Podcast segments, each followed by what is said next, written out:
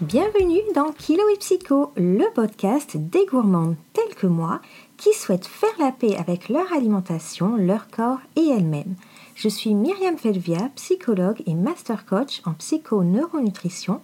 et je t'accompagne dans cette nouvelle démarche où les restrictions laissent la place au plaisir de manger et à la bienveillance. Est-ce que tu es prête pour le changement? C'est parti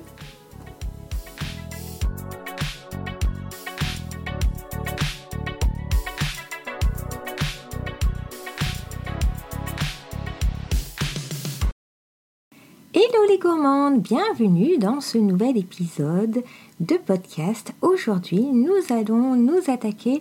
à un problème qui revient très souvent durant cette période,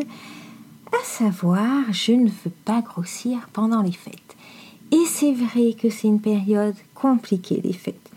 parce qu'il y a beaucoup de tentations, qu'il y a la multiplication des occasions entre les collègues qui apportent des petits chocolats sympas, les chocolats qu'on nous offre aussi,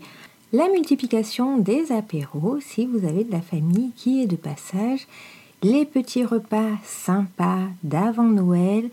où il y a souvent du foie gras, euh, du fromage, des choses comme ça qui sont vraiment très bonnes à manger mais qui au final commencent vite à peser sur votre conscience. Donc forcément, à cela s'ajoute le contrôle alimentaire, ce fameux contrôle qui est censé nous aider à conserver notre poids ou en tout cas à ne pas grossir. Mais ce n'est pas la seule chose que l'on a en tête durant la période des fêtes. Il y a aussi toutes ces tâches supplémentaires, autant professionnelles, puisque en général en fin d'année le travail doit être terminé efficacement pour pouvoir commencer la nouvelle année avec une ardoise vierge. En plus de cela s'ajoutent toutes les nouvelles tâches supplémentaires au niveau perso, organisation des fêtes, organisation et achat des cadeaux, courir les magasins, parfois avec beaucoup beaucoup de monde. Et puis en plus, si je reçois de la famille ou euh, si j'ai de la famille qui vient dans les parages, ça veut dire que en plus de mon travail, en plus des enfants aussi peut-être, j'ai aussi à organiser ben, un repas sympa tous les soirs et puis jouer mon rôle d'hôtesse et faire la conversation tous les jours à mes nouveaux invités de façon à ce qu'ils passent un moment agréable et qu'ils soient contents d'être là et qu'ils voient que moi-même je suis contente qu'ils soient là. Et puis un autre stress dont on parle un peu moins souvent, ce sont les dépenses financières qui euh, s'accumulent en général à cette période et qui finalement euh, créent aussi une charge mentale puisque il faut que tout puisse rentrer dans un certain budget en général. Bref, vous l'avez compris, tout cela n'est pas censé nous apaiser et au contraire, ça crée beaucoup, beaucoup de stress.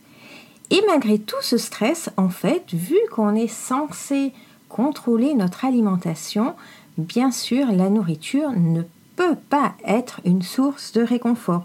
alors que c'est vers ça que va naturellement notre, notre cerveau.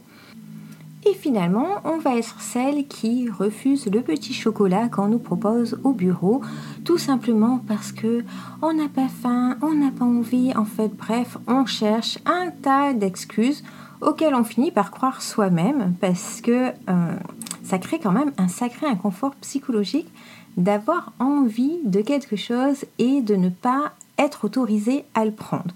Donc dans notre tête, on s'auto-justifie, on valorise notre décision, on se félicite d'avoir su mener la lutte difficile contre la proposition de chocolat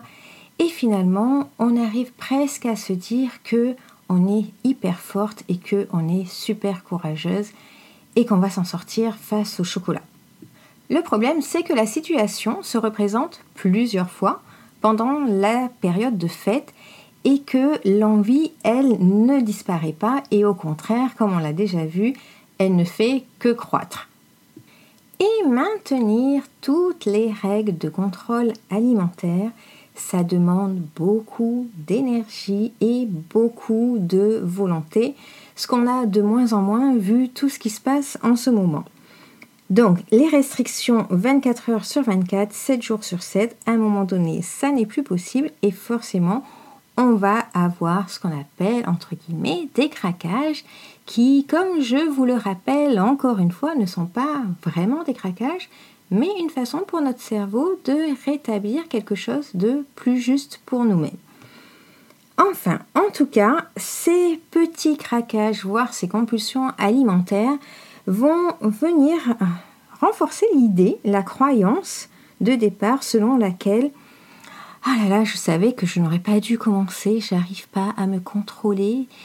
je ne sais pas m'arrêter quand j'en prends un, je me sens obligée de manger le paquet. Ok. Le problème, encore une fois, ce n'est pas vous, le problème, ce sont toutes les règles et les restrictions que vous avez mis en place. Et le je n'arrive pas à m'arrêter n'est que la conséquence de toutes ces restrictions qui sont mises en place depuis plusieurs mois, voire plusieurs années. À un moment donné, ça devient difficile quand même d'être toujours sous pression et d'être toujours sous contrôle. Le problème, quand on se laisse aller à ces petits craquages, c'est que au bout d'un moment, on se dit oh, de toute façon, c'est foutu. Au point où j'en suis, euh, autant manger euh, tranquillement et puis, ah, pour le 1er janvier, je prendrai de bonnes résolutions. Soit un régime, alors là, les propositions sont diverses et variées, soit un rééquilibrage alimentaire. Et je vous le rappelle, le rééquilibrage alimentaire, ce n'est pas ce qui fait mincir. Je vous renvoie à l'épisode hum, Je fais tout ce qu'il faut, mais je n'arrive pas à maigrir. Ou alors l'abonnement à la salle de sport à la rentrée. Bon, vous n'êtes pas sans savoir que 12% des personnes qui prennent de bonnes résolutions pour le premier ne les tiennent pas plus de un mois, voire trois mois grand maximum. Donc, les petites choses à faire sont régulières et ne doivent pas être de grandes décisions euh, monumentales prises à une certaine date de l'année, comme si ça métamorphosait euh, toute votre vie à un moment donné. D'autant plus que si cette grande décision est d'avoir encore un peu plus de contrôle sur votre alimentation, c'est-à-dire remettre du contrôle là où il a déjà échoué, vous connaissez la phrase qu'on attribue à Einstein, la folie c'est de faire toujours la même chose et de s'attendre à un résultat différent ben là, ce sera justement le cas. Réintroduire du contrôle alimentaire alors qu'on l'a déjà essayé sous toutes ses formes, autant que possible, de façon diverse et variée, et que ça n'a pas réussi, ce n'est pas ce qui va vous permettre d'ajuster votre comportement alimentaire et de vous sentir mieux avec l'alimentation.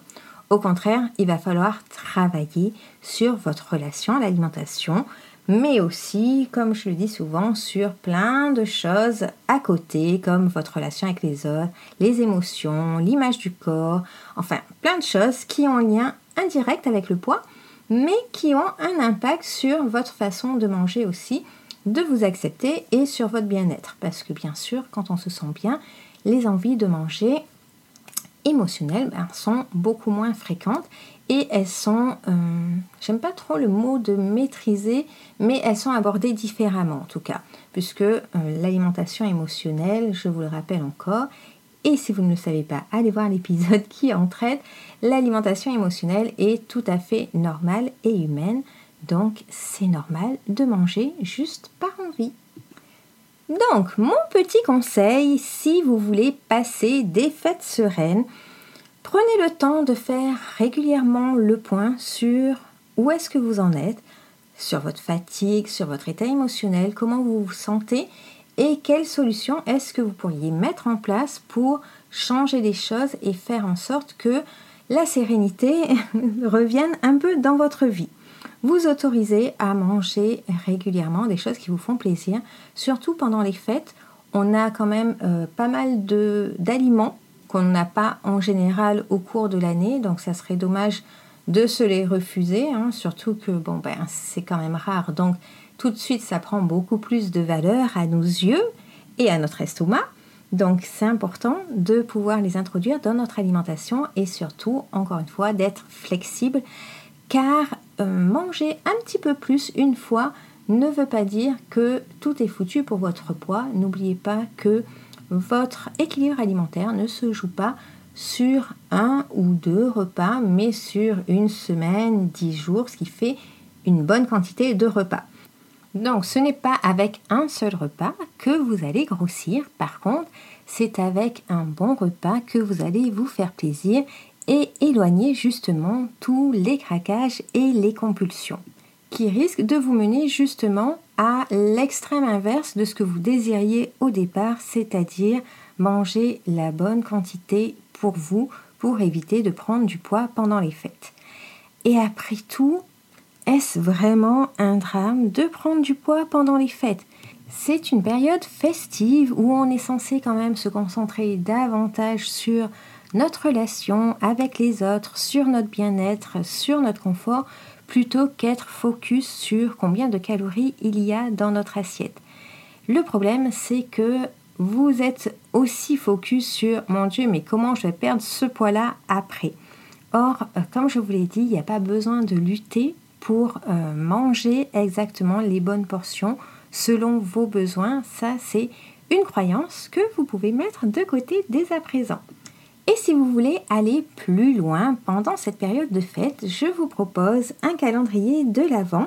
dans lequel nous allons aborder les émotions, la psychonutrition bien sûr, comment se chouchouter, la relation au corps, l'estime de soi, la relation aux autres aussi puisque c'est très important de sortir de cette image de gentille fille qui prend toujours sur elle et pour qui c'est difficile émotionnellement. Et qui dit difficile émotionnellement dit bien sûr répercussions sur l'alimentation.